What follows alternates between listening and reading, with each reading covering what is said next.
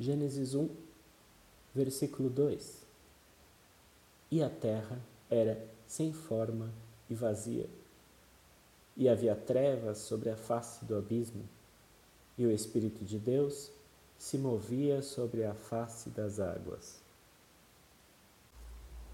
A terra, o lugar que tão bem conhecemos, não podíamos conhecer naquela época. Primeiro, porque não existíamos Segundo, que a terra, segundo o texto, era sem forma no início. Não só ela sem forma era, quanto ela era vazia. Não havia nada ali para ser compreendido, ainda que houvesse algo havia trevas sobre a face do abismo. E nós sabemos, não podemos enxergar no escuro. Portanto, a terra, estando sem forma, sendo impossível de compreender porque não havia lógica e ainda escura, não teríamos como saber dessa forma ou não forma da terra. Portanto, há uma dupla situação de desconhecimento. Desconhecimento causado pela coisa que já é estranha e o desconhecimento causado pela falta de luz, pela falta de possibilidade de enxergarmos essa coisa. Mas o Espírito de Deus se movia sobre a face das águas. Águas, que águas? Falávamos sobre terra, não sobre águas. Pois é, o Espírito de Deus,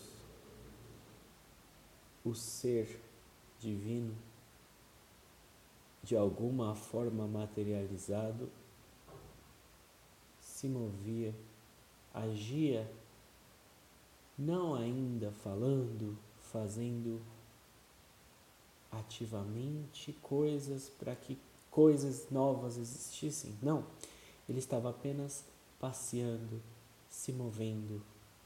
E ao se mover sobre as trevas, ao se mover sobre a falta de forma, essas coisas se apresentavam com uma face, com uma aparência, uma aparência de águas. Água já foi muito dito que a vida, água é uma condição necessária para que nós existamos. Nosso corpo é feito de muita parte de água, é uma grande parte de água. Nós necessitamos de água para beber, enfim. Não acredito que seja essa água, mas que seja uma forma de dizer que o incompreensível, por ser caótico, e o incompreensível por ser escuro, oculto, se tornava claro, cristalino e mostrava a sua face quando Deus passava. Deus tem o poder, segundo o texto, de organizar o caos e de expulsar as trevas apenas por estar lá, apenas pela sua presença.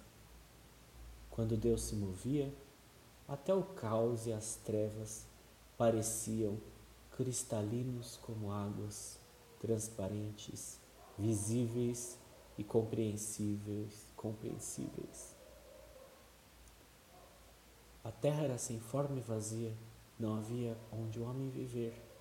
Havia trevas sobre a face do abismo, não havia o que se conhecer.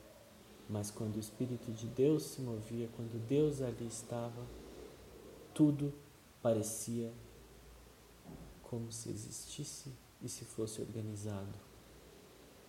Características de Deus transferidas às coisas apenas por Sua presença.